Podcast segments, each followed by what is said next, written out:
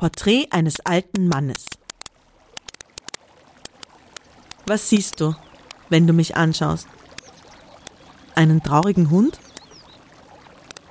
Mag sein, dass mir die Schwerkraft die Mundwinkel nach unten zieht. Ich mag gebeugt sein von der Last der Jahre. Die Augen mögen weinen, so viel zu lachen habe ich wirklich nicht. Doch selbst ein trauriger Hund wie ich bekommt manchmal eine Wurst. Wenn ich nicht weinen muss, dann lache ich. Ob sich das alles lohnt? Den Schmerzen und dem Ärger und den Enttäuschungen zum Trotz? Ja, doch, es lohnt sich.